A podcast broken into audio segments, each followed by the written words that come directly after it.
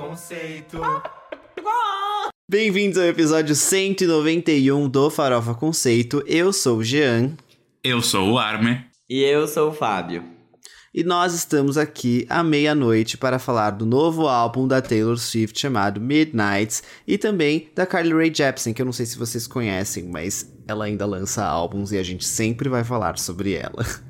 Mas antes da gente começar esse episódio maravilhoso, a gente tem aqueles recadinhos de sempre, que são: primeiro, siga a gente em todas as redes sociais, Farofa Conceito em todas elas. Estamos fazendo conteúdo para todas. Estamos voltando em breve, tá bom? Assim, não é que a gente tá fazendo uma quantidade absurda. Aos poucos a gente tá fazendo algumas coisinhas. E também é, se inscreve no nosso canal do YouTube. Se você está assistindo o podcast por aqui, ótimo, já aperta aqui e se inscreve. A gente também vai voltar a fazer vídeos pro YouTube.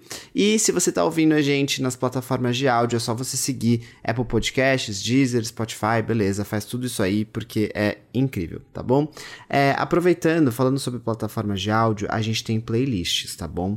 É, são muito legais, mas a principal delas é o New Music Friday, em que a gente coloca todas as músicas que a gente comenta no episódio dentro delas. É, alguém tem mais algum recadinho para falar? Alguma coisa que eu esqueci? Não, do que você esqueceu nada, você lembrou de tudo, que é muito importante, mas eu ia falar isso no backstage e eu resolvi compartilhar no episódio.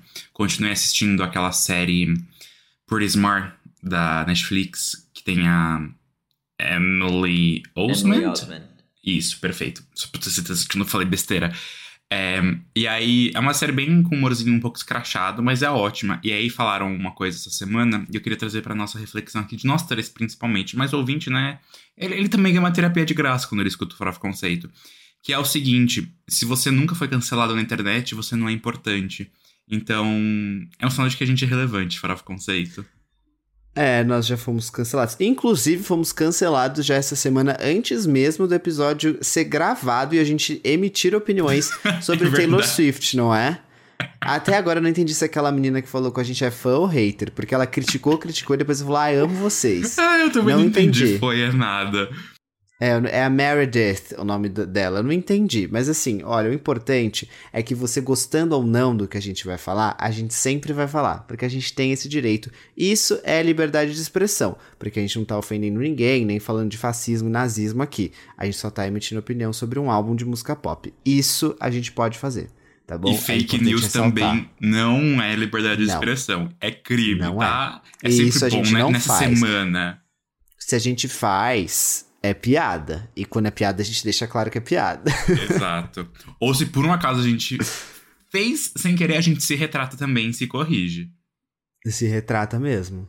É isso. É, eu não sei se eu tenho recados tão essenciais essa semana, a não ser que eu fiquei um pouco chateado que eu não consegui ouvir outras coisas que estão na pauta, que eu queria, inclusive, que a gente falasse, mas porque tem dois álbuns tão importantes pra gente, a gente não conseguiu ouvir. Então não ouviu ainda o álbum do Arctic Monkeys, o novo single da Pablo com a Glória, e nem o álbum da Megan Trainor, que sim, sim, eu estava com vontade de ouvir. Eu também Mas não tô. consegui, porque foi, né, lançamentos tão importantes, eu não consegui dar essa prioridade. E longos, né? Lançamentos longos, isso é importante. Longos. Também. Porque quando a gente acha que tá tudo pronto, chega lá três da manhã e a madrugada. Nossa. Não, isso aí eu vou deixar pra comentar. Eu vou deixar pra comentar vamos, quando vamos depois. Fábio, você tem alguma coisa aqui para compartilhar?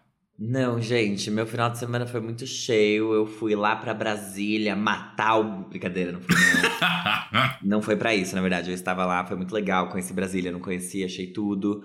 Matar é a sua também, rata? Assim, tive que. Querido, eu fui instituir um novo governo no Brasil. não fui, não. é, mas é isso, eu só, assim, eu não tenho nenhum recado. Gente, visitem Brasília, é um lugar muito interessante. Tava falando pros meninos aqui, pra Armin, inclusive, que a Armin já foi pra Brasília, eu já acho que não. Mas é não. um lugar que, tipo, tudo que você vê na TV e, e, que envolve a história do Brasil de uma forma importante, tipo assim, ali a história é feita, ali as coisas acontecem.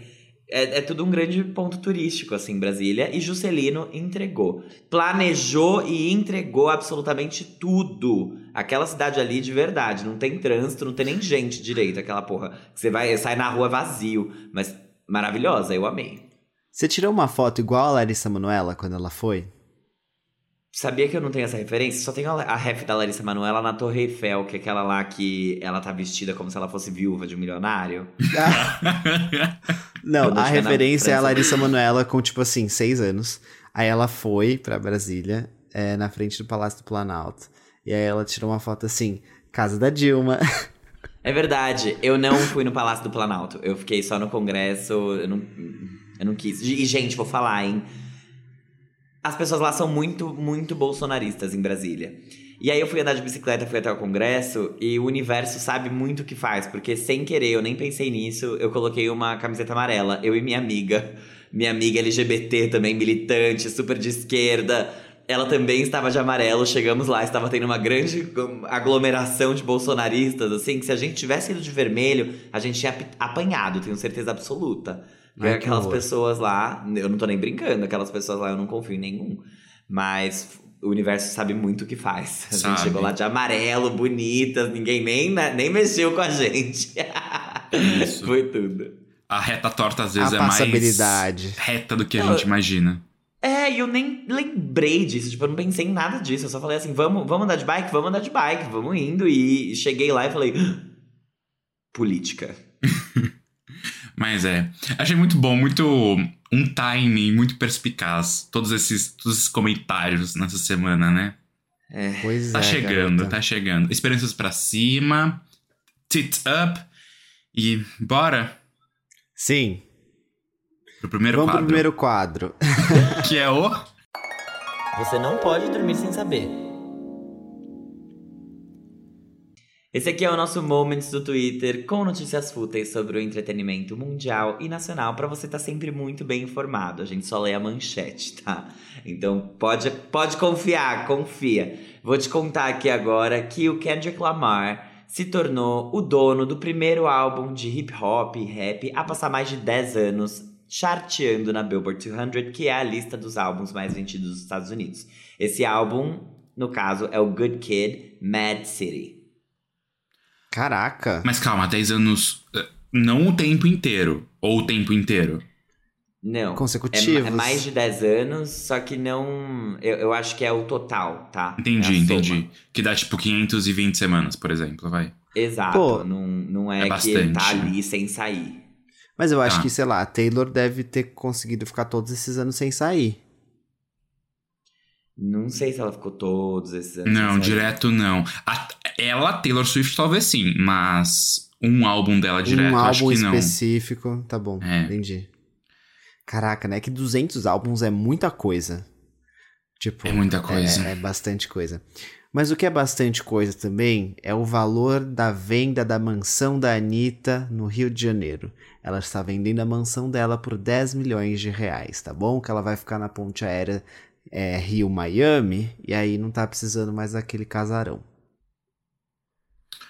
É, que bom, que bom, né? É, é, nossa geração é geração do, da liquidez, assim. A gente não precisa ter posse. ela vai a questão alugar, será? é de experiência. Ela aprendeu com a, com a Nat- Natália Arcuri que é mais fácil, é melhor para os investimentos dela ela alugar do que ter um imóvel. gente, eu vou trazer aqui. A gente falou de né, que a gente se retrata quando a gente dá notícias erradas, mas a gente também traz follow-ups. A gente traz continuidade aqui no Farofa Conceito. Algumas semanas atrás eu falei de um jogador de xadrez que descobriram que ele trapaceava com. com o vibrador anal, lembram disso? Pois muito Sim. que bem. Hans Niemann, acusado de trapaça no xadrez, fica em penúltimo lugar após torneio reforçar segurança. Ah, Nossa, é Caraca. muita coisa. Pois é. Nossa, por que, que não trocam, então, a pessoa que ajudava ele a trapacear não vai lá e joga no lugar dele? Não faria mais sentido? Pode ser uma É, equipe, trampo, né? né? Tipo, várias Ai, pessoas não. pensando. Não sei o que é pior, gente, honestamente. Mas ele É. começou bem, parece, no torneio. E aí ele fez um erro, assim, tipo, tão grotesco que ele perdeu e foi desclassificado. Ele deve estar nervoso também, né? Tipo, deve estar faltando alguma coisa dentro dele. Ele, ele ficou Ele tem esperando o 19 Brian anos. veio, né? Ele é mó novinho. Mas posso falar, é verdade, Fábio. Se a gente parar para analisar por esse lado, que bom, né, que ele consegue ter essa flexibilidade anal. Eu 19 acho que, anos. tipo, gente, com 19 anos, você ter essa liberdade sexual é incrível. E usar isso, inclusive, pro seu próprio benefício, que não tem a ver com prazer. Tem a ver com ganhar competições, né? Enfim, gente, falando aqui em competições, o Drake, que teve o seu recorde de álbum mais reproduzido em 24 horas no Spotify, quebrado pela Taylor Swift, anunciou um novo álbum junto com o 21 Savage. Esse álbum vai se chamar Her Loss e vai sair na próxima sexta, dia 28. Ele não perde tempo, não. Ele, ó, tá querendo mesmo recuperar o recorde dele. Não, mas aí, gente, eu tenho. Ai, tenho questões com isso sobre. É uma semana depois da Taylor, né? E aí tem números e eu. Daqui a pouco eu falo disso, daqui a pouquinho, não agora. Fiquei, fiquei curioso, tô, tô assim. Quero ver o que vai acontecer. Eu também. Mas eu vou falar de. Ah, é fofoca antiga, mas eu acho que vale a pena falar aqui porque eu achei interessante. A ex-babá dos filhos da Olivia Wilde falou que ela doou o cachorro dela para ter mais tempo para ficar com o Harry Styles. Cara, é muito Chamem a Luísa Mel. Como a Olivia Wilde é tipo assim, ai, essa mulher, ela perdeu tudo pra ficar com o Harry Styles, sabe? Tipo, completamente obcecada. Ele- Eles estão pintando ela como se ela fosse completamente apaixonada e não tivesse noção do que ela faz por, por amor a um homem, sei lá, que ela conheceu. Eu acho mó bizarro isso, sabia? Essa, essa, essa narrativa que tá sendo criada. Eu, eu não, tô, não tô sentindo boas vibes disso. Zero. Zero. Também não. Eu também não. E, e uma coisa que eu gosto só é que tá se perdendo um pouco essa imagem santificada do Harry Styles. De tipo, ai meu Deus, ele é perfeito. Ele, ele é Isso vai seja bom, né? Porque ninguém é Sim, perfeito, é. ninguém é santo. Mas Ele eu é acho que normal. pra Olivia Wilde talvez hum, esteja trilhando um caminho aí mais pesado do que deveria, talvez. Ah, sim, né? Ainda mais por ela ser mulher e tem toda. Então, julgando o fim do casamento dela e falando coisa de tipo, ah, ela não dirigiu o filme porque ela tava namorando. Ninguém fala isso quando o diretor do filme fica traindo a esposa com, sei lá, qualquer pessoa. É, igual teve o Ninguém negócio do. O, o Alec Baldwin, lembra que teve um BO, acho que faz um ano já, que ele. Crime, ele né? matou Que ele uma matou. pessoa. É, é isso. E aí, tipo, parece que ele postou uma foto esses dias, tipo, como se fosse um. Sei lá, mano, tipo um TBT. Não TBT, mas sabe? Como tipo, ah, é porque faz tanto tempo que o acidente aconteceu e, tipo, não tá tendo o movimento também. Você acha? Não. Mas ele ainda trabalha? O- Sim, Ah, eu acho o que Alec sim. Baldwin? sim. Eu acho que ele deve estar trabalhando. Tipo assim, O filme não foi É cancelado, nem- por exemplo. O filme continuou na produção e ele continuou estrelando o filme. Sério? Sim. Chocado, porque, por exemplo, o Armie Hammer perdeu tudo. ah, mas mas, esse é, aí também. eu- eu- Um É crime escândalo. também, gente. Outro escândalo. crimes. Não, não tô, falando, não tô querendo comparar crimes, mas assim, É. que foi coisas consecutivas e. É que eu acho que um é um nem é um acidente. crime, né? Não, não mesmo, verdade. Tipo, Bom marido não é crime. O do Alec Baldwin, não é que tipo, é mais um acidente, tipo, é um é, crime, um mas é um acidente, acidente. mas ele foi indiciado. Foi, sim. Mas Só que ele do- foi, ele foi inocentado, né? É, tipo, sem intenção de matar. O do Armie Hammer, tipo. Ele Hum. também não tinha intenção de matar, mas é- ainda assim. Gente, vamos continuar aqui falando de outras tragédias. Outras tragédias mais, tragédias mais próximas. Lesha e Guimê anunciam separação. Ah, então, isso aí. Triste, porque o fim de um casamento é chato e a Lesha falou que ela está bem chateada com isso. Mas tem cara de que ela vai entrar no BBB, né? São os boatos que a internet estava falando por aí. Mas Nossa, seria é, ótimo. Eu acho que seria ótimo pra ela. Ou não, né? Pode ser que ela se ferre também, pode ser que a gente descubra que ela é uma chata. Mas eu não acho que é o caso, porque eu acho que a Lesha me parece ser uma pessoa bem agradável. Então, tomara, tomara. Mas você acha que ela terminou o relacionamento dela porque ela vai entrar no BBB? Não, mas as pessoas associaram a isso e eu acho que é bem possível que ela entre mesmo. Por boatos e listas, tá? Não. Não que o Gia bom. tenha fofocas aqui secretas da indústria que ele tá revelando ao vivo no Farofa Conceito. É, não, não. o que seria ótimo também se isso acontecesse. A audiência bombaria Mas, por exemplo, o Arthur Aguiar e a Mayra Cardi. Não, eu não tenho provas, tá? Apenas convicções. Eles voltaram porque ele ia entrar no BBB e fazia mais sentido ter aquele barulho todo deles voltando e ela aparecendo em podcast falando dele do que se eles estivessem separados. E aí você acha que a Alessia vai entrar no BBB com uma narrativa de que ela vai tentar se encontrar? Por isso ela vai pra lá? Eu acho que faz muito sentido, mas eu não acho que ela se separou por isso, tá? Ah, É, não, zero acho. Não é por isso, mas eu acho que vai existir esse. Tanto que tinha. Lembra quando ela lançou a música com a Pablo? Uhum. E saiu a- algumas pessoas falando assim: ah, é, insiders estão falando que, tipo, essa, é, esse lançamento da Lesha vai definir muito se ela vai aceitar o convite ou não. Porque se a música bombar, ela não vai aceitar. E aí a música não, não aconteceu da forma, acho que como tava se esperando. Então é mais um indício aí. Mas assim, tudo isso é fofoca, não é?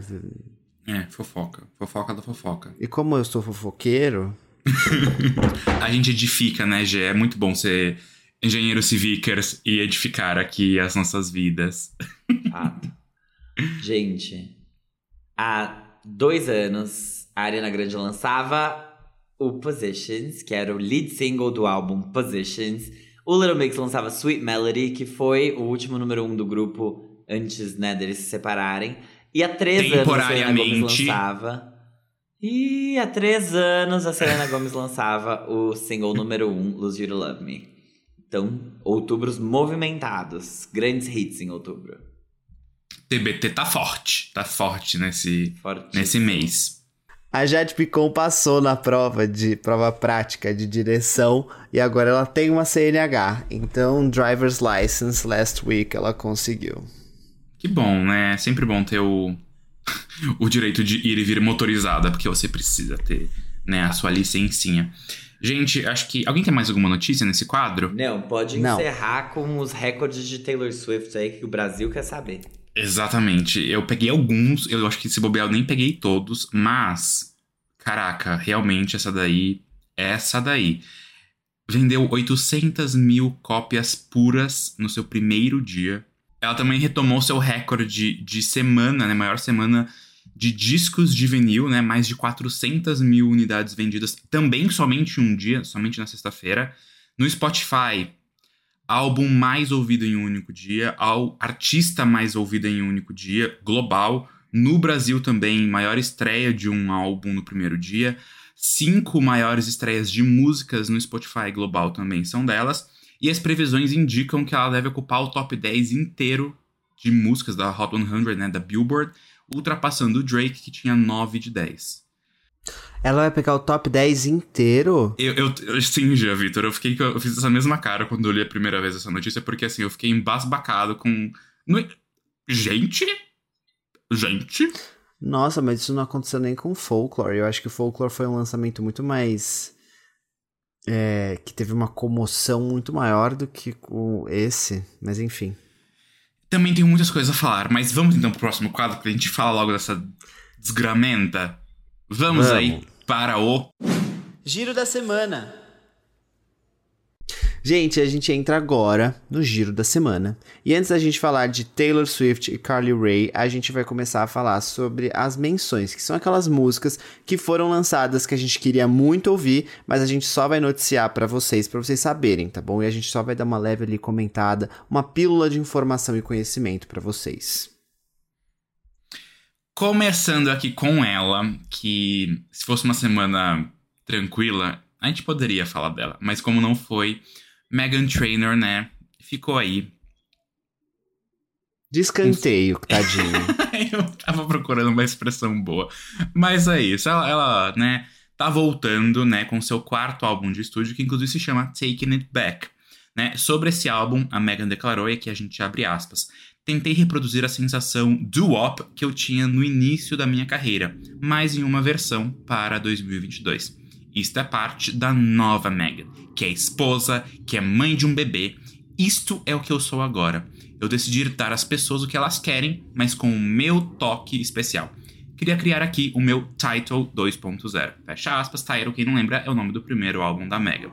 Então aí, retomando a discografia, esse álbum, Taking It Back, vem depois do Treat Myself, que eu amo, que é de 2019, e do EP The Love Train, de 2021. Eu amo que a nova Megan faz coisa velha repaginada. Literalmente. tá bom, Ah. querida. Bem-vinda de volta, bem-vinda de volta. É que quando ela fez coisas diferentes, ninguém deu bola. Então ela falou, vou tentar fazer aqui o, o arroz com feijão, que as pessoas me achavam um pouco mais relevante. Eu acho que foi essa a proposta. Mas vamos ver. Eu não consegui ouvir, então zero condições de fazer qualquer comentário sobre esse álbum. É verdade, sou eu, né, gente? Desculpa, tava em silêncio porque eu sou burra. Pablo Vittar lançou Não, não, não. segundo Você não é burra. Você foi desatenta. Não se diminua. Você é uma mulher forte e capaz. E muito inteligente. Também acho. Deixa eu falar uma coisa também. O Fábio, com esse bigode novo dele, ele postou uma selfie nos stories. E eh, eu vi pessoas ao vivo indo à loucura com a selfie que ele postou, falando assim: Meu Deus, apaixonadas. então o Fábio Del Rio está fazendo muito sucesso.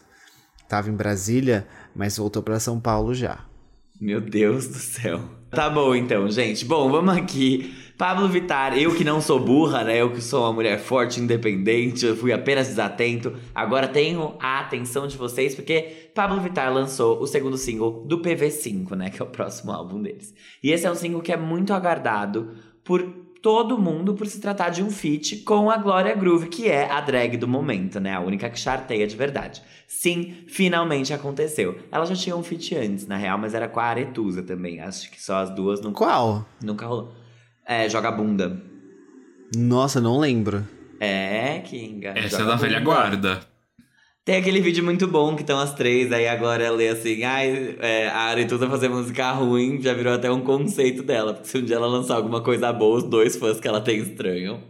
Já viu esse vídeo no Twitter? não. que elas estavam juntas, elas gravaram pro Multishow, só que faz muitos e muitos anos que isso aconteceu. Agora, realmente, Pablo e Glória numa faixa só delas. Essa faixa, ela foi é, divulgada nas redes sociais de uma forma bem pesada, assim, artistas, Luísa Sonza, Ludmilla, todo mundo comentando e, e publicando, né? Te conta um segredo à meia-noite, a louca, porque o nome desse single é A Meia-Noite.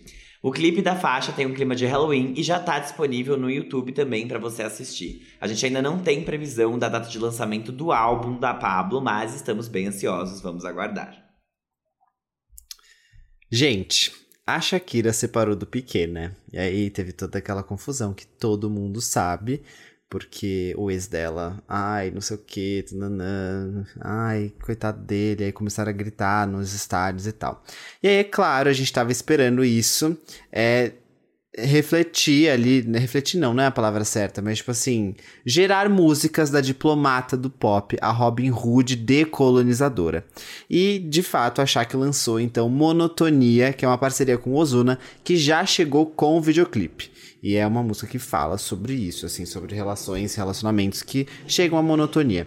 É, estamos na expectativa do 12º álbum dela, mas a gente ainda não tem nada confirmado. A gente só sabe que os últimos singles foram Don't Wait Up e Te Felicito com Raul Alejandro. Então a gente fica no aguardo para saber o que vai acontecer. Eu queria fazer um comentário sobre essa música. Primeiro, porque ela é ótima. Segundo, que o clipe tá maravilhoso. A Shakira entrega muito, ela tá linda. E terceiro, que o Spotify é patrocinador do Barcelona. E aí eles colocaram essa de Shakira no uniforme pra promover essa música. E o Piquet joga no Barcelona. Ele teve que jogar com Mas ele jogou dele. com a camiseta? Eu queria, eu queria Todo uma mundo foto. jogou com a camiseta. Tem que jogar com a Mas camiseta. ele, ele foi escalado pra jogar esse jogo? Eu quero, eu quero Ele ver é a titular, foto. ele é titular. Procura! Eu quero Não que isso vire figurinha. isso no Twitter. É, eu É. quero, eu quero. Isso é um case, assim. É um case de vingança, né? Eles vão escrever isso daí nos maiores, nos maiores prêmios pra ver a categoria vingança vir pra Shakira. E que não é nem vingança, ela né? sabe. Porque não foi, tipo, ela que articulou isso. Acho que é, é karma a palavra. Vamos aqui. Fala. Não, não vou falar nada. A Dex abriu a boca e eu falei, ai, vai vai me é que destruir. Karma é Taylor Swift, né? Mas ainda não tá na vez dela. Ela, ela se segura. Tá na vez aqui de quem tá animado pro Primavera Sound. Eu não tô, apesar de tudo. Mas quem está aí, que tá chegando o festival. E o Arctic Monkeys, que é um, né, dos artistas que vai tocar no festival aqui em São Paulo, liberou The Car, que é o sétimo álbum da banda, né? E se os fãs, né, do Macacos do Ártico já estavam divididos desde o, né, o último álbum, que foi aquele Tranquility Base Hotel and Casino de 2018, que a fanbase realmente ficou mexida. Agora, quem era fã das guitarras vai ficar ainda mais decepcionado, pois a banda mudou um pouco a sonoridade. Oh. O importante é que o disco foi bem recebido pela crítica, né? Tendo aí com uma nota de 84 no Metacritic. Os refrescos serão um drink bem caro. Gente, a Ellie Goulding aproveitou essa semana para lançar o single novo dela, que é o Let It Die, e já anunciar que o quinto álbum de estúdio dela tá chegando. O lançamento desse single já veio com videoclipe e esse álbum vai suceder o Brightest Blue, que foi lançado em 2020 e estreou em primeiro lugar. Quem lembra disso? No UK, com, sei lá, 12 mil cópias. Foi tipo uma venda absurdamente baixa, mas ela garantiu ali o terceiro álbum número um dela na, no país da onde ela veio, né? É legal lembrar que a Ellie lançou uma parceria com o Alok e Sigala na semana passada, chamada All By Myself. E a gente tá aqui torcendo muito pro sucesso da era da Queen, porque aparentemente ela vai entregar alguma coisa bem parecida com o segundo álbum dela, né? Que é o Delirium. Com o terceiro álbum, na verdade, que é o Delirium. Que é uma coisa mais eletrônica, assim, uma farofona. Mais popzão, é. Ah, popzão, popzão. Que delícia, não tava sabendo disso. Eu tava zero com essa expectativa. Mas animado agora. Animado com Ellie Golden. Porque ela, diferente dessa menção que eu vou falar agora, é... ela não esperou. Mas olha só. Imagina o seu Fave ficar 22 anos sem lançar álbum. E é disso que os fãs do Planet Hemp sentiam até semana passada, porque o grupo lançou Jardineiros, que é o primeiro álbum deles em 22 anos, né? Como eu falei. O álbum conta com alguns feats, entre eles Tropquilas, Criolo e MC Carol.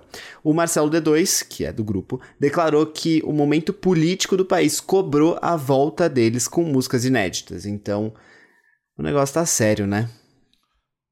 Gostei, gostei dessa, dessa declaração. Falando aqui de, de, outra, de outra banda, Suricato, né, resolveu apostar no New Wave e lançou um álbum essa semana também, o Ex One Man Band, né, lançou agora o Marshmallow Flor de Sal, que é composto por 10 faixas, em que o vocalista, né, o Rodrigo Suricato, trabalhou com novos colaboradores, ele sempre foi muito centralizador. Um clipe para o single Cada Vez Mais Louco também já foi liberado. Perfeito. Gente, o Joshua Bassett, a gente já falou sobre ele várias vezes nas últimas semanas, porque ele tá cansado. on fire. Ele não para, ele simplesmente não para. Ele acabou de lançar mais um single que se chama I'm Sorry, e esse é o terceiro single surpresa dele só em outubro. Todos eles vieram depois do EP Sad Songs in a Hotel Room. Se esse cachorro late de novo, Eu tô achando que essas três de outubro vão entrar no álbum dele, que a gente não sabe se vai ser lançado, se existe, nada disso, mas tá parecendo que ele vai aí, ó, entregar para nós até que ele vai falar assim: "E, vem aí com tudo isso e mais umas faixas, né, para ver se alguém dá bola para ele, além da Olivia Rodrigo e da Sabrina Carpenter." Eu não sei no Spotify, mas no Apple Music, pelo menos, tá os três singles, esses Juntos, três né? últimos singles unificados num tipo super single I'm Sorry. Como se fosse um mini EP ou um single triplo, depende do seu ponto de vista. Eu vi isso também, por isso que eu acho que vai fazer parte de um álbum. Mas vamos ver. Vamos ver.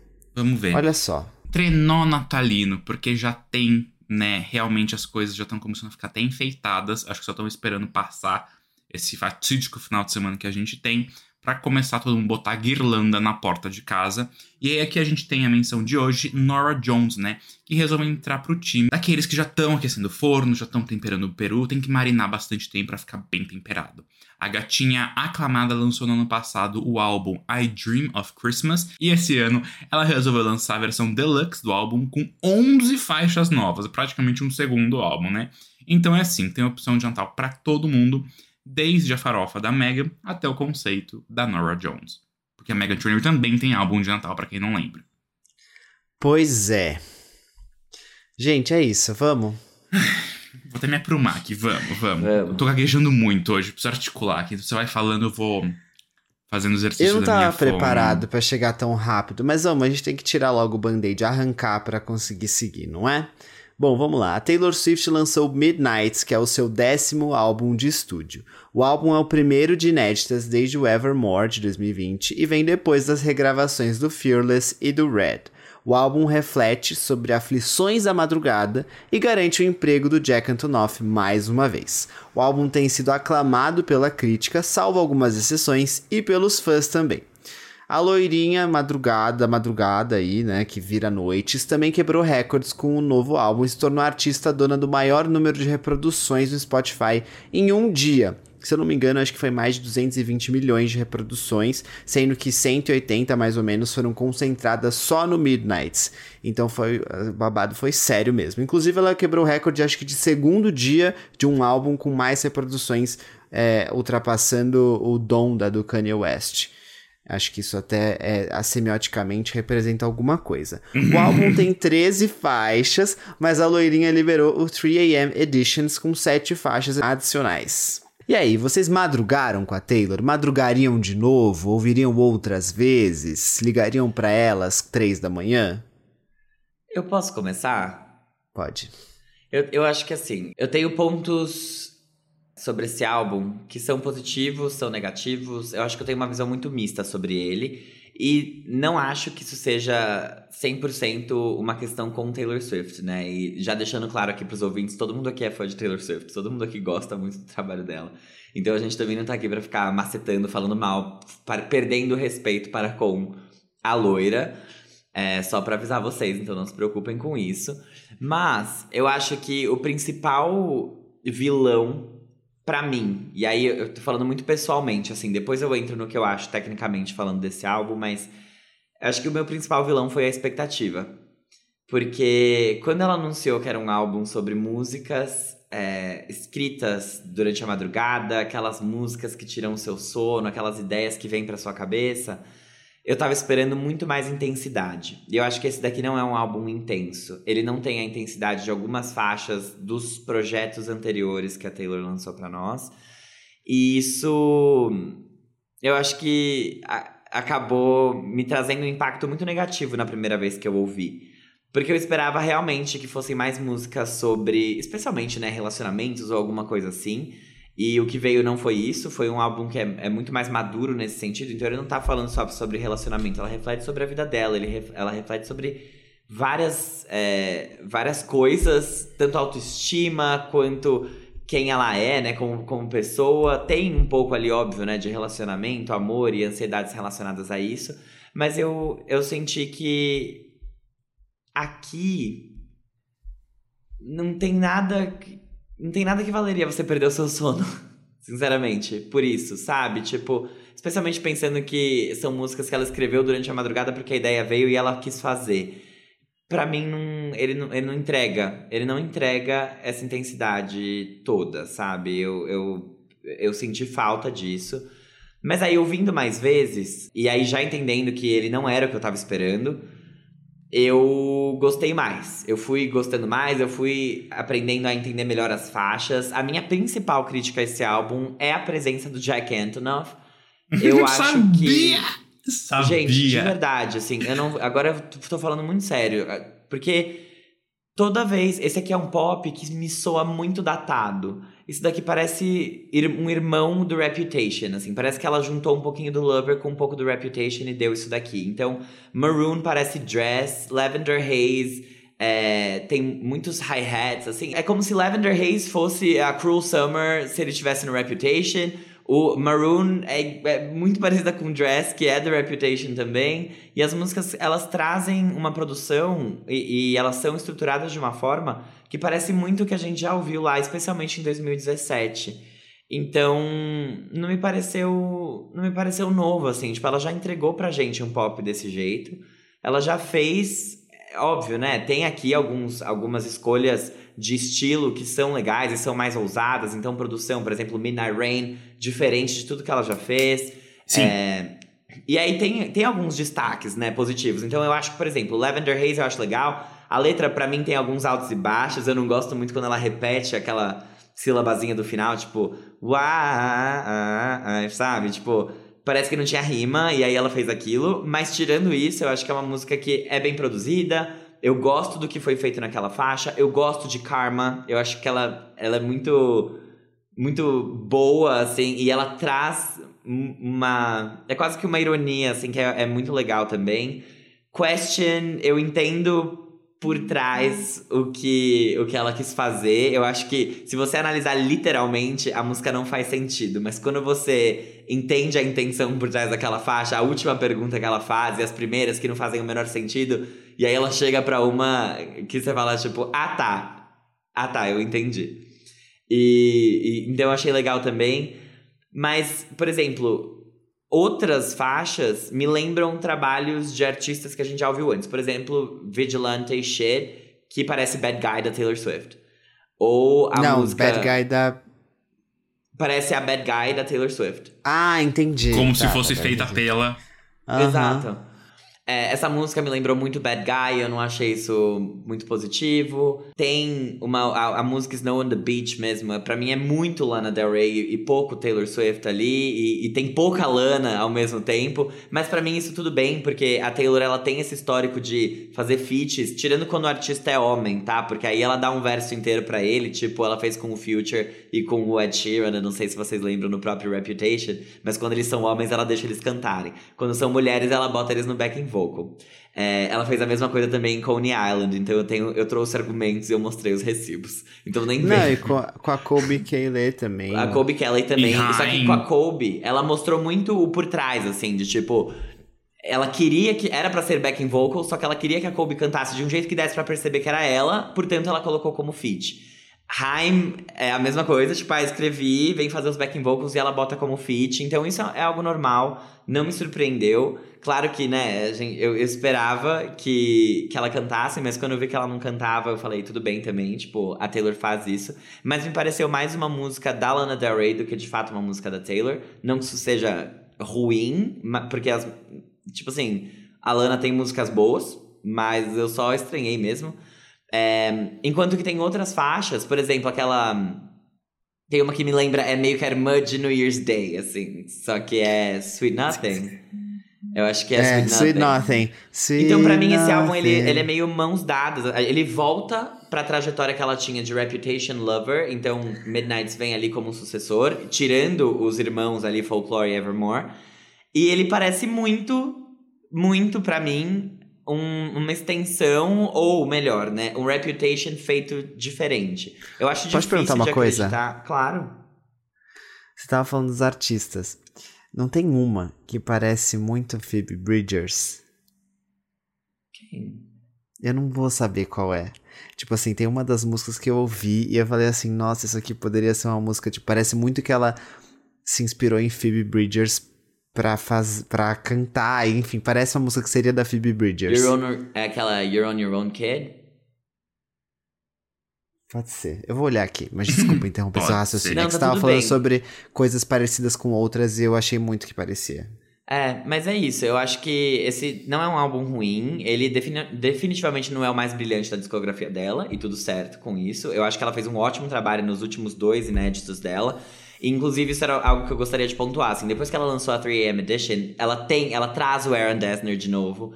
E eu acho a 3AM Edition melhor do que a edição standard do álbum. Eu acho que ela trouxe músicas ali que desafiam ela mais, que tiram ela da zona de conforto de um jeito diferente do que ela tentou fazer na versão padrão junto com Jack Antonoff. Eu acho que quando ela trabalha com o Aaron Dessner, ela.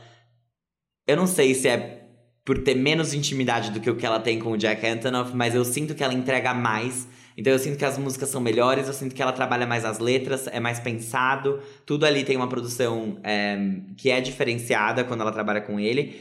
Mas, de modo geral, é isso, assim. O que, eu, o que mais me incomoda, eu acho que é a presença do Jack Antonoff, que acabou entregando pra gente algo que a gente já viu antes, tentando mudar um pouco a embalagem de Taylor Swift, mais até do que das músicas. Então ele traz uma produção diferente, ele, ele tenta trazer algo mais experimental, que, por uma discografia de Taylor Swift, realmente impacta, só que comparando, assim, com alguns outros projetos dela, quando você vai pro pop, ele é um pop que a gente já viu, que ela já fez e que enfim, é, é só uma repetição. Então, é, é isso. Eu gostei. Eu não tenho escutado muitas músicas é, dele em si. Eu acho que eu vou continuar ouvindo Evermore. Eu acho que eu, eu tô mais nessa fase, de fato. Mas eu, não acho que ele é um álbum ruim também. Quando ele vazou e as pessoas começaram a ouvir, eu tava com uma expectativa também muito negativa sobre ele. E, e eu não acho que ele seja ruim. Eu só acho que ele não é tão bom quanto algumas outras coisas que a Taylor já entregou pra nós. E isso é importante de ressaltar. Eu. eu acho que é assim.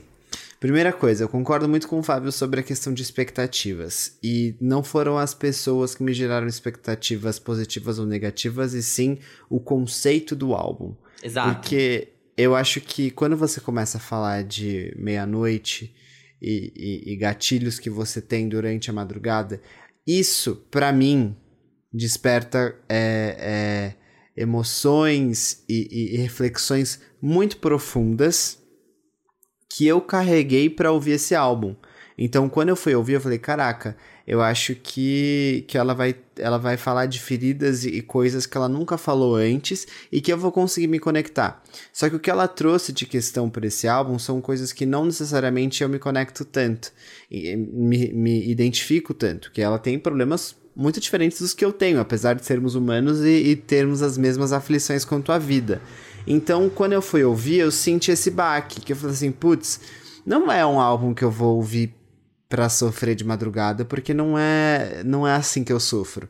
E tá tudo bem, isso diz muito mais sobre mim do que sobre ela, porque né, a gente tem que avaliar sobre como ela tá botando os sentimentos dela dentro daquele álbum.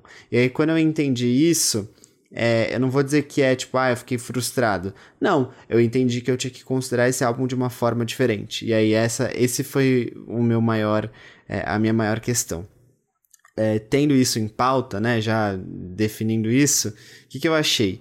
É, esse álbum, para mim, ele tem uma sonoridade que ele. O Fábio falou do Reputation, mas para mim ele, ele lembra, tipo assim, parece que ele pegou algumas coisas do Lover e algumas coisas da era Folklore e Evermore e ele deu uma misturadinha ali. Então, tipo, as, tem a, o começo, que tem as músicas que eu gostei mais, então Lavender Haze, Maroon, é, qual é a terceira música? Já esqueci. Anti-Hero, que a gente não falou, não falou, sobre o single, inclusive, a escolha dele. Exato. Eu acabei gostando mais dessas músicas, porque eu acho que eu consegui me identificar mais com elas. Anti-Hero, eu gostei bastante, assim, achei engraçadinha. Tipo, sim, consegui me identificar ali com essas aflições dela, eu achei muito legal. Só que, num geral, assim, é, é isso. Eu, eu me conectei pouco com esse álbum, e eu achei a sonoridade dele muito parecida com o que ela tem feito recentemente. Então, assim, não é um álbum super inovador e eu não consegui me identificar tanto e nem senti um brilho tão grande quanto eu senti, sei lá, num álbum que é muito criticado da Taylor, que é o próprio Lover, que, tipo assim, tem músicas como Daylight, False God, enfim, várias outras que, tipo assim, para mim brilham muito. E aqui não tem tantas que brilham muito. É, eu tenho uma música que eu não gostei, que é Bejeweled, eu não, não consegui entender ela, enfim, não gostei. E tem outras, obviamente, que eu gostei. As letras são boas. É, tem uma que me incomoda que é You're on your own kid, quando ela dá essa pausa, tipo, You're on your own kid, you always have been. Tipo, eu achei meio. Não gostei tanto, mas no geral eu gostei. É óbvio que eu vou ouvir, eu gosto da Taylor, então provavelmente isso vai crescer dentro de mim. Mas a primeira, as primeiras impressões, eu ouvi muito para conseguir falar isso aqui agora, é que é isso, tipo, não é um dos que eu mais gostei, mas é bom. Ele é bom, só que ele não traz nada de novo. E aí isso me incomodou um pouco. Gente, quantas coisas. Nossa, vocês me deram ótimas, ótimas intros. É, sobre expectativa, acho que a Taylor Swift cagou um pouco, porque a proposta do álbum é madrugadas que eu, né, tava ali sofrendo e falei. Então, quando ela fala isso, parece muito que é um álbum, tipo, um, um compilado de momentos da vida dela. Só que depois ela foi trocando um pouco o discurso conforme foram saindo mais informações sobre o álbum e parecia que era algo tipo recente. Ah, as madrugadas recentes da Taylor Swift já teve uma crise de insônia aí durante um mês ela foi lá e escreveu esse álbum. E aí isso traz coisas muito diferentes. Eu acho que assim, quando a gente pega a discografia e o histórico de Taylor, a gente tinha lá do fundo o Red, 1989, deu polêmica.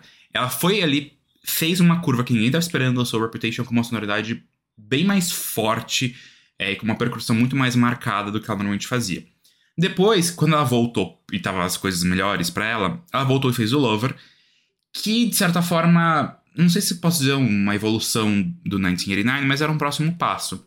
Então ela ainda tinha algumas letrinhas mais bobas, a Taylor, é, algumas produções um pouco mais tranquilas. E aí, então a gente tinha dois álbuns de inéditas que são bastante discrepantes, o Lover e Reputation.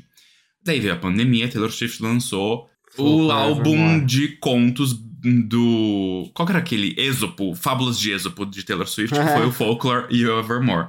Então a gente tem três projetos, assim, três eras recentes dela que tem coisas muito diferentes. E para mim, quando agora eu paro e escuto o álbum, para mim me parece muito mais que realmente o Midnights é a primeira proposta. Então, que são coisas que ela escreveu durante todos esses últimos anos e que agora ela trouxe e envelopa.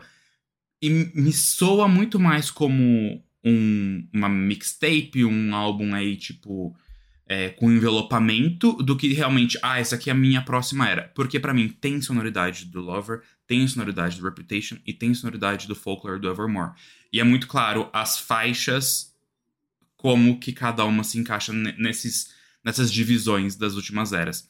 Então, é, quando você escuta a primeira vez, foi muito o que o Fábio falou. Ele é um álbum que se você não para e escuta, ele vai passar batido. Porque ele não é um álbum que te causa grandes comoções. Não é um álbum da insônia, tipo. Ai, estou me remexendo na cama, estou irritada, estou gritando sozinha na minha casa de madrugada. É um álbum da insônia que é tipo assim, tô sentado no sofá olhando pro teto, pensando mil coisas e, sabe, andando em círculos com a minha própria mente. Se você não toma esse cuidado, e aí isso pode ser positivo ou negativo, se você, né, tem que tomar cuidado ou não ouvir um álbum, ele vai passar e falar, nossa, o álbum inteiro igual, nada de novo. E sim, a grande definição que eu daria para esse álbum é Taylor Swift sendo Taylor Swift, em diversas maneiras. Não só essas sonoridades que ela traz desses últimos projetos, mas as métricas das composições, as melodias, tem muita coisa que remete a muitas outras coisas. Então realmente não parece algo fresco, parece um pouco algo reciclado.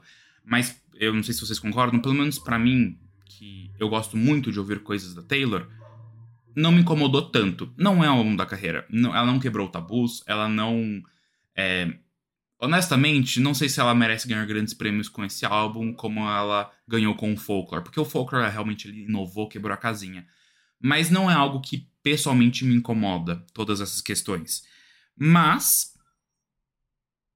É isso. Tipo, entendeu? Entendeu? É um álbum do Taylor Swift. É, é, mais do mesmo. Eu acho que faltou. Sabe o que faltou, Armin? Quando ela falou sobre isso e começaram. A crítica começou a falar, quem ouviu o álbum antes, tipo, ai, é uma sonoridade mais indie, não sei o quê. Tipo, beleza. Eu tava imaginando que ela ia, ela ia apostar nisso, assim, trazer coisas novas. Tipo assim, falaram que ia ter feat com o The 1975. Tipo, eu imaginava que ela ia trazer coisas uhum. realmente indie, diferentes, que ia ter, tipo coisas novas e, e, e, real. Eu tava esperando por isso. Acho que e aí quem quebra a cara sou eu, ok. Mas é, não traz nada de novo sobre a mesa, assim. E aí o ponto que eu falei também sobre a forma como ela falou sobre as aflições dela da meia-noite, a gente que é doidinho da cabeça tem uma tem formas de expressar isso de uma, de uma maneira muito diferente, assim. Então eu imaginava realmente que esse envelopamento da era ia trazer isso, assim. Dela, tipo, falar sobre sonhos, dela tá, tipo, literalmente louca da cabeça. E ela não tava, uhum. ela tava bem pensando ali. Overthinking e, aí, em todas as situações possíveis e imagináveis. Exato. É. E, aí, e, aí eu, eu, e aí o que eu pensei, tipo, beleza, isso não é um erro, isso não é um, um erro, de um problema do álbum, é uma questão minha, porque os fãs adoraram, falaram assim, meu Deus, ela entende exatamente o que eu penso na madrugada. Eu falei, beleza, então é isso, se alguém se identificou com isso, tá ótimo, porque os fãs têm que gostar mesmo. É, e é isso. Tipo, eu, eu, quando eu vi isso, eu comecei a ver essa comoção na internet, eu falei, caraca, é sobre isso. Tipo, as pessoas estão se identificando, eu não. É, eu, eu queria adicionar dois pontos aqui. O primeiro é que eu achei genial que ela ampliou ela mesma em Question. De verdade. Isso eu achei muito foda. Na hora que a música começou e, tipo, era uma, uma das faixas. Isso é, é outra coisa que eu vou dizer, né? É como. como a expectativa é, é criada, quebrada e ela é totalmente maleável, né? Porque eu tava esperando. Eu concordo muito com o que a Armin disse, desse ser um álbum não de você acordar com muita ansiedade e aí você vai lá e escreve uma música mas ele é um álbum sobre você não literalmente não conseguir dormir porque você tá com muita coisa na cabeça, então você fala, deixa eu sentar aqui e fazer alguma coisa. Só que eu acho que ele é um álbum que enfrenta essas coisas diferente dos outros projetos dela, de verdade. Uhum. Por isso que eu, eu, sinto que eles são maduros, os temas são mais maduros. E só que o que eu tava esperando mesmo era um álbum tipo assim, I Almost Do, do Red, que é tipo fossa, sabe? Tipo, é, eu, eu esperava que fosse um negócio assim, estou mal. Mas não era. Questões existenciais, sabe? Assim. Não, é, é. Mas eu achei que ele ia ser mais ambientado. Eu acho que não tem nada ali que remete à meia-noite, como outras músicas dela naturalmente tem. E que você olha e fala assim, nossa, isso aqui. Você consegue imaginar o cenário. É... Eu tenho um ponto depois. Tá bom. E depois, as, conforme a tracklist foi saindo e eu vi o nome das músicas, nossa, eu, afundou, assim. Eu falei, nossa, esse álbum vai ser horrível. Vai ser péssimo. Que bejeweled. Tudo bem que, tipo assim, é gorgeous dando a mão com o Mirror Ball e, tipo, shaking hands e falando, ah, tá bom, vamos. E concordando que, que não vai ser uma das melhores do álbum, mas, tipo, são uns nomes muito complexos. Question, e aí três pontinhos e uma question mark, uma interrogação. Então, é, eu, eu, sinto que aí, aí foi quebrando um pouco, eu já não sabia mais o que esperar, já não sabia mais se ia ser bom ou se não ia. Comecei a ficar até com preconceito do álbum, eu falei, nossa, o que, que é isso, sabe? E depois não, tipo, quando começou o Question e ele começa com o sample de Out of the Woods e no final ele volta, eu achei incrível isso. Eu falei, nossa, gênia! Gênias! Foi elas, foi o Jack Antonoff, sei lá, mas olha, nessa daqui vocês estão de parabéns aço, assim. Porque eu achei muito legal quando eu, quando eu percebi isso, quando eu reparei esse, esse fator. O que eu ia falar é o seguinte, que o Fábio falou e me lembrou, assim. É, é muito comum os fãs da Taylor acharem, tipo, ah, essa música é genial. Porque, sei lá, ela tá falando sobre o fim do casamento do Scooter Brown. E, tipo, às vezes, e essa é a minha opinião, vou ser muito criticado por isso, não é porque uma música da Taylor tem um, um, uma história, um contexto por trás que necessariamente ela é genial. E aí é isso, assim, isso, isso, isso me, é uma coisa que eu fiquei pensando, sabe? Não é porque vocês conseguiram pegar alguns easter eggs que a música é genial. E eu é. queria falar isso. É, eu acho que a, a genialidade da Taylor na composição é quando ela faz aquelas frases. Eu acho que All Too Well é o exemplo mais primoroso disso. Você lê a frase, mesmo fora do contexto da música, você fala, caralho, que, que, que dói. Não, re, sim, dói. eu acho que. Gente, Coney eu Island não tô dizendo nem que as músicas são ruins. Por isso. É, tá, não tô nem dizendo é que tipo, necessariamente é ruim, mas é que tipo assim, Tá bom, mas você ouviu a forma que a música ficou? É, não é o que tipo, mais dá brilho, né? Beleza, tem um contexto e uma história por trás que realmente, assim, é super interessante mesmo a forma como ficou. Mas é, é, é a sonoridade para você, tipo assim, a obra como um todo. É. Sabe? É isso que às vezes eu, eu acho que muitos fãs não questionam quando alguém critica e aí a pessoa já fica muito brava e fala assim: como você está criticando? Essa música é foda porque ela tá falando disso. Beleza, ela tá falando disso, mas a forma que, tá, que ficou a música. E aí é isso, assim, é só uma reflexão, não é nada em específico. É só que eu vi esses argumentos assim com muita força, eu fiquei pensando, tá bom, gente, a música pode ter realmente esse contexto por trás, mas e se a pessoa não gostou da música, e aí? É. Acho que assim, definitivamente não é um álbum genial, não é o melhor álbum de Taylor Swift, mas ele não ofende, ele é um bom álbum. E ele tem todas essas referências. Eu acho que é um álbum que vai crescer. Vai, eu vou vai. continuar ouvindo, ele vai crescer super em mim. Eu também certeza. vou escutar horrores. Ele vai ele vai estar tá no meu replay do, do, Apple Music, com certeza. Tinha alguns eu outros pontos. Hero. Tinha alguns outros pontos, já aproveitando é. o G. Eu acho que a expectativa e todas essas teorias. É, Taylor Swift ela foi muito sagaz, isso a gente precisa admitir. De lançar as coisas. Ela lançou informações, ela não lançou música. Isso é muito raro da gente ver hoje em dia, tipo, a pessoa lançar um álbum sem nenhum single. Eu, eu fiquei muito incomodado com isso e acho que com certeza contribuiu para todas essas nossas é, teorias, concepções, é, preconceitos até e expectativas do álbum. E com certeza foi um dos fatores que fez ele tão bem no começo, porque tava todo mundo querendo saber o que, que Dona Taylor Swift estava fazendo e por que que tava todo mundo, sabe? Foi aquele meio é, um pouco efeito manada, um pouco efeito dominó, tipo, as pessoas começaram a falar e outras pessoas queriam saber. E era realmente tudo muito novo, ninguém sabia de nada. Não é que nem Carly Jepsen, que a gente vai falar daqui a pouco, que ela tinha três, quatro singles com sonoridades completamente diferentes e a gente tava tipo, nossa, o que será que vem aí? Ninguém sabia exatamente o que vinha aí. Então isso é, é ruim, eu acho, porque papum, assim, você tem 20 faixas novas todas de uma vez aqui para você ouvir. Mas também é bom porque ela fez o que ela fez, né? Não ela, mas todo mundo, o mundo parou para ouvir Taylor Swift. Um, o single Anti-Hero. Não sei se gosto tanto, porque para mim as melhores faixas desse álbum são as faixas mais Reputation. Lavender Haze, Question, Vigilante Sheet, um, Karma. Karma. Karma. Eu acho ela a melhor do álbum. Não tô nem eu, Karma, é minha pref... Karma e Maroon são minhas preferidas. Eu Talvez eu seja também minha. Maroon. É, eu acho que são essas, tipo. Tudo bem, é, todas essas, né? Lavender Haze, Maroon, Karma e.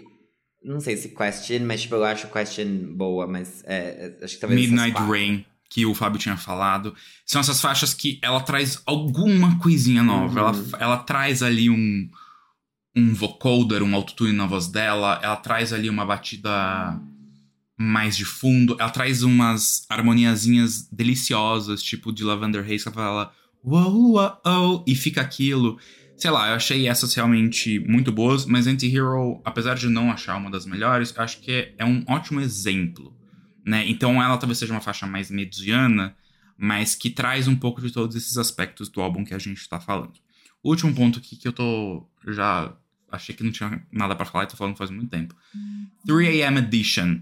Achei bom. Ela falou: tá aqui, vocês querem From the Vault de tudo que eu faço? Então tá aqui pros fãs. Vocês querem ouvir, vocês, vocês escutam aqui a versão completa do álbum. Acho, concordo com o Fábio, que talvez seja melhor do que a versão padrão. É extremamente longa, tem uma hora e tanto, uma hora e dez aqui. Mas ela traz faixas que também são muito boas. Eu acho que Glitch é uma dessas faixas que tem Glitch. diferentes.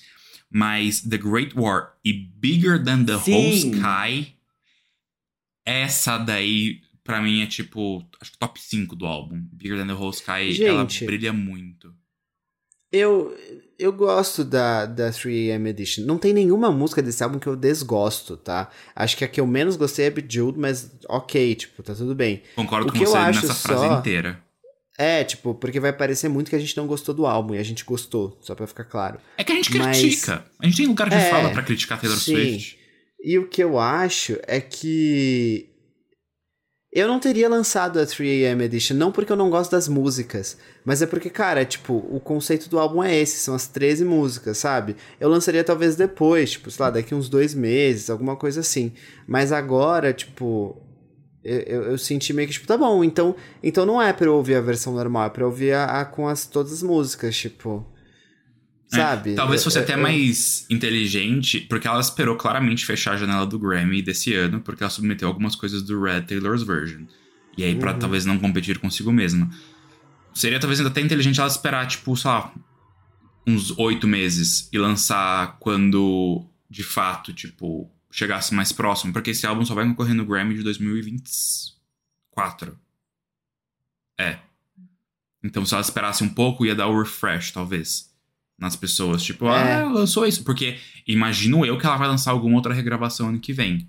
E que talvez, não sei, ah, eu acho que as com maior impacto em termos, pelo menos, de contexto, de alvoroço pros fãs, era o Red, e por principalmente por conta de Outwell e a sua versão Não, de ainda 10 tem o minutos. 1989, amigo. Então, mas acho que em termos de história, eu acho que o. É que assim, All Too Well, 10 Minute era um negócio. Era a maior lenda urbana com- de Taylor Swift.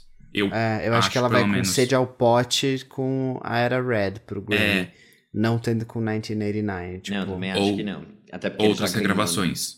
É, exato. É, É. tipo só Mas, cara, fazendo justiça, entre aspas. Eu tenho um ponto quanto a isso também. Eu não tô entendendo o alvoroço tão grande pra esse álbum. É, em questão de, tipo assim, as pessoas quebrando tantos recordes, tipo assim.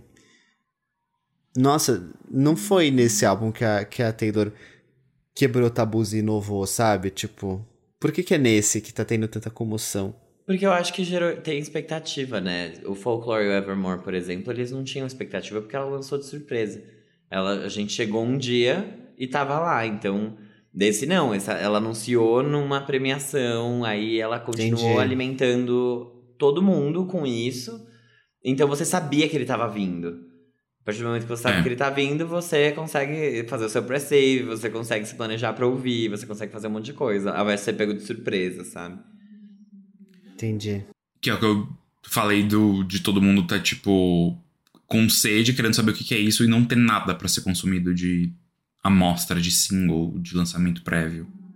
Eu queria que isso acontecesse com algo que a Taylor, tipo, com num próximo que ela realmente. Uau! Mas tudo Quebrasse bem, tá mais ótimo. tabus. É, É. mas tá ótimo. E eu tenho um. Juro que eu vou parar. Mas eu tenho é, um último comentário. Que eu esqueci. Não é que parou mesmo?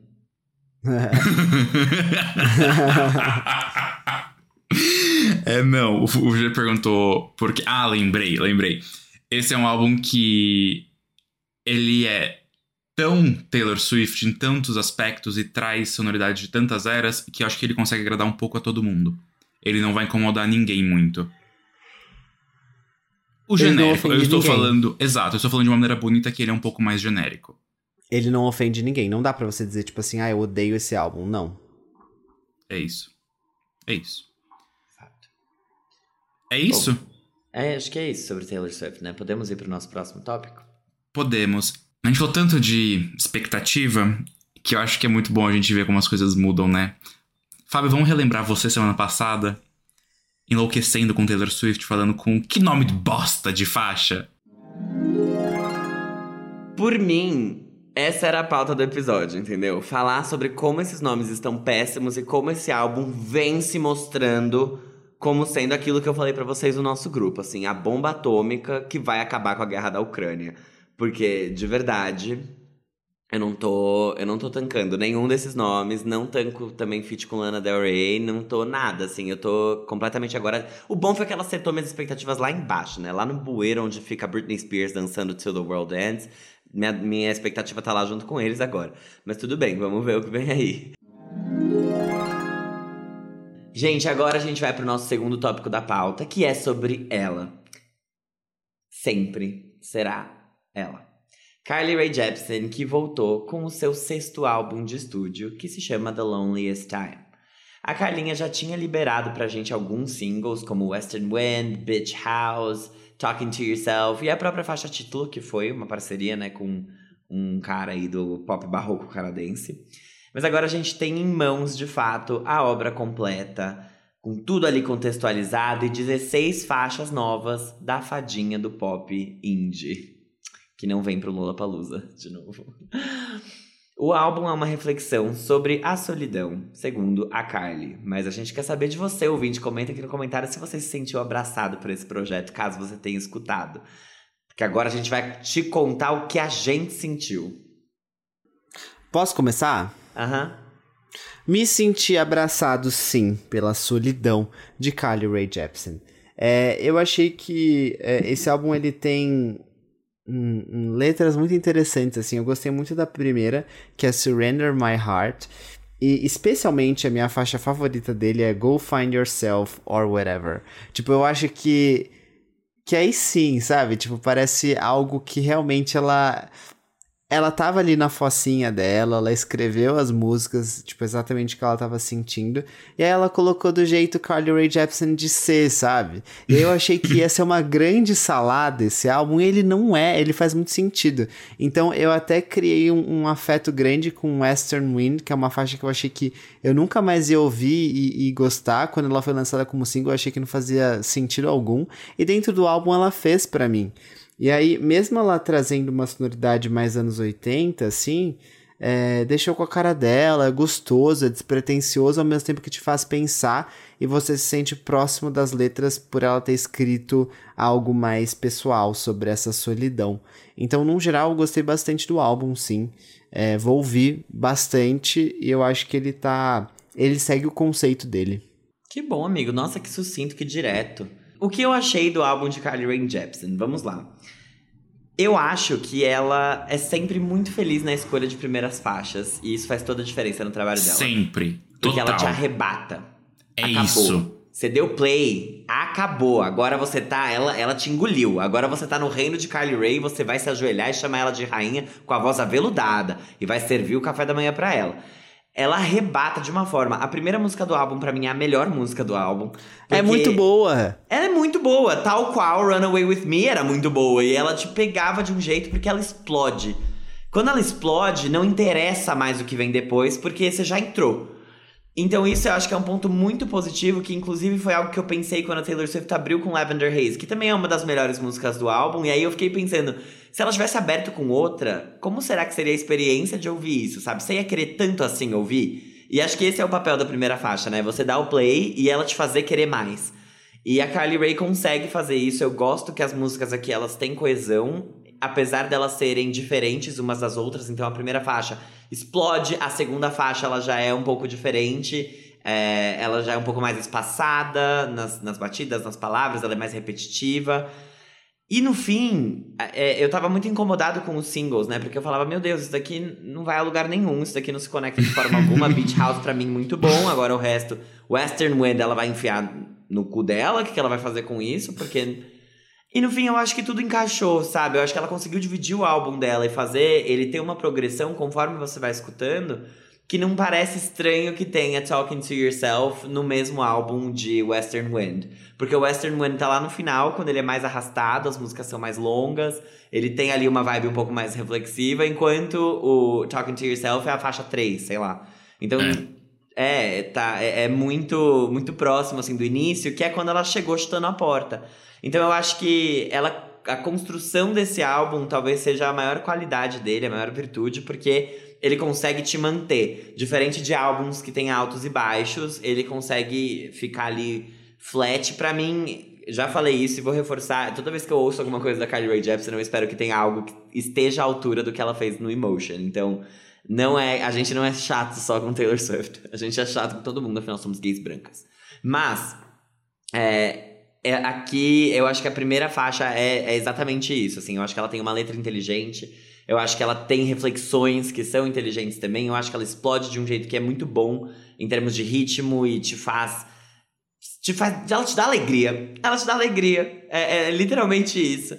E aí depois você já tá dentro, você começa o álbum dançando e aí ele vai ficando um pouco mais sóbrio no final. Mas é uma eu onda, né? bastante. Parece. Tipo assim, chega. É, isso aí. E é isso. Eu eu gostei. Como álbum em si, eu acho que.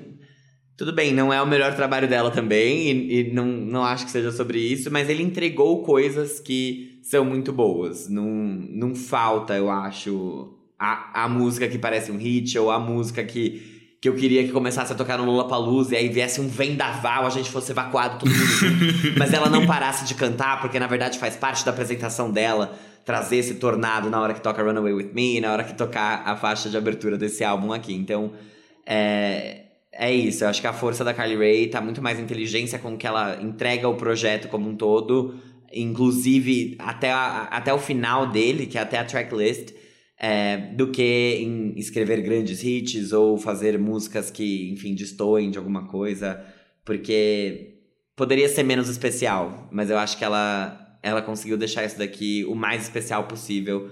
E isso é muito bom. Então, parabéns, Carlinha. Eu gostei bastante, especialmente da primeira faixa. Gente, isso aqui poderia ser uma zona, uma bagunça. Tinha tudo, né? Isso pra poderia- dar errado. Nossa, Poderia dar muito errado. o Jacan falou no Masterchef, acho que essa semana, semana passada, é a sola do sapato de Chernobyl. Poderia ser, mas não é. Aquilo ali é uma pantufa fofinha que se anda pelas nuvens. É tipo, a Carly Rae é... Acho que é uma maturidade e um... Vocês dois falaram coisas maravilhosas. Eu acho que é um álbum pandêmico, é um álbum de sentimentos pandêmicos, principalmente. Mas que eu acho que ela, lançando agora, né, nesse final, nesse talvez pós-pandemia, depende da sua, da sua visão ou do seu, de onde você vive, é, ela consegue trazer talvez um refresco, um novo sentimento para todas as reflexões, né, de ficar trancado dentro de casa. Ele é um álbum que começa num susto, mas que ao mesmo tempo é uma ótima introdução para você entrar naquele clima. Então é tipo, sei lá, você vai na Disney e você começa na, na montanha russa do. que nem é mais, acho, tá mudando, já pode confirmar. Que era do Aerosmith. Que você entra naquilo, você vai. Uh, é uma montanha russa de proporção que você começa, você sai em tipo. Você vai de 0 a 100 em 5 segundos, negócio assim. Não tem uma subidinha e uma queda. Você já. Pô, estoura na lata. Mas. Depois, você continua em faixas igualmente interessantes. Você tem Beach House, que mais uma vez aqui a gente atesta selo Pop Perfection do of Conceito. Aquilo lá é uma das, um dos melhores lançamentos do ano, tipo, de verdade verdadeira. É, mas ela vai conseguindo progredir de um jeito que você vai ficando um pouco menos eufórico, um pouco mais calmo. Você começa. A gente falou, eu não lembro de qual álbum que foi, que a gente falou que era um álbum de se arrumar pra balada. Renaissance. A gente falou que era tipo o álbum que você vai se arrumando pra balada, e depois você já tá, tipo, muito frito na balada. Esse álbum, eu acho que é uma, uma analogia parecida. Você começa ali, tipo, animado numa festa, e você termina ele tomando um vinhozinho com seus amigos num, num barzinho chique, assim, num speakeasy da vida, sabe? Então ele consegue te levar isso, mas o melhor é que ele te leva isso numa fluidez, numa lubrificação muito suave. E você Uber mal Black, percebe. né?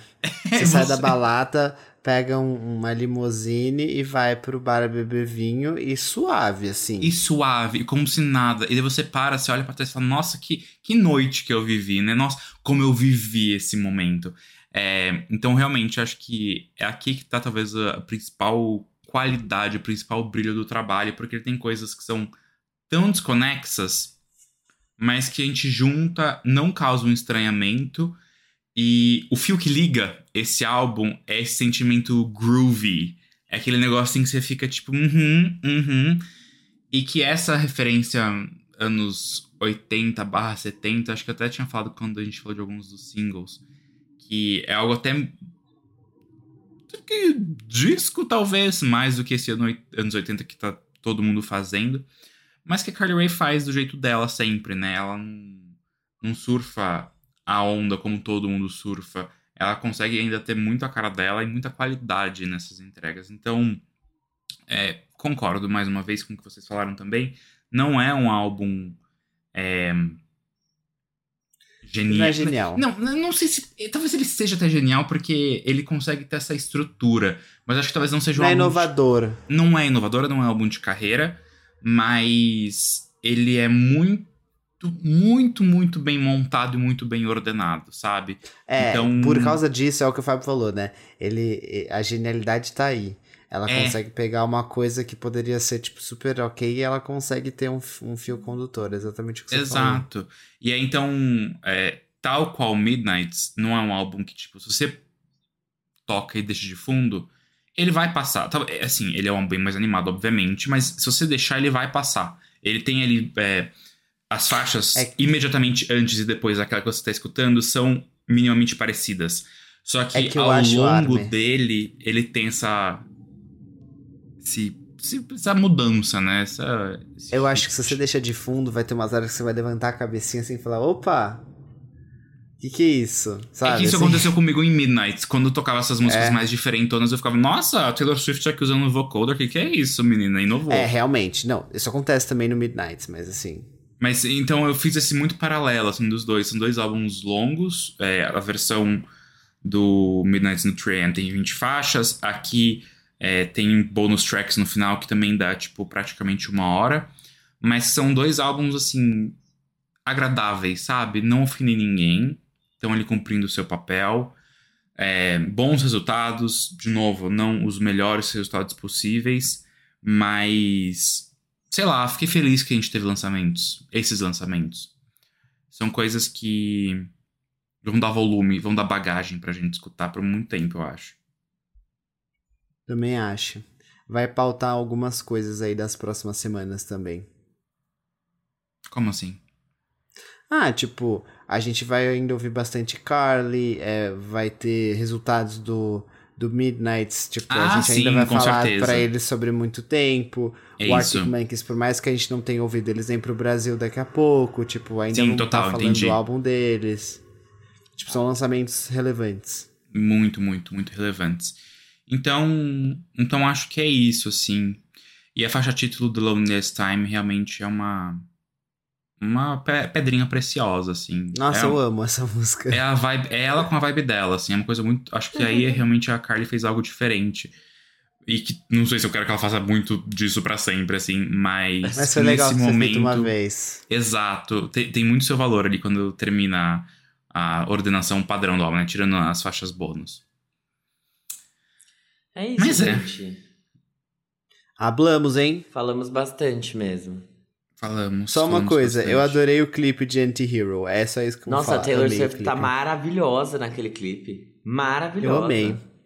Tá usando Ela um- chorando glitter. um chorando, da sangrando glitter. É, né? É.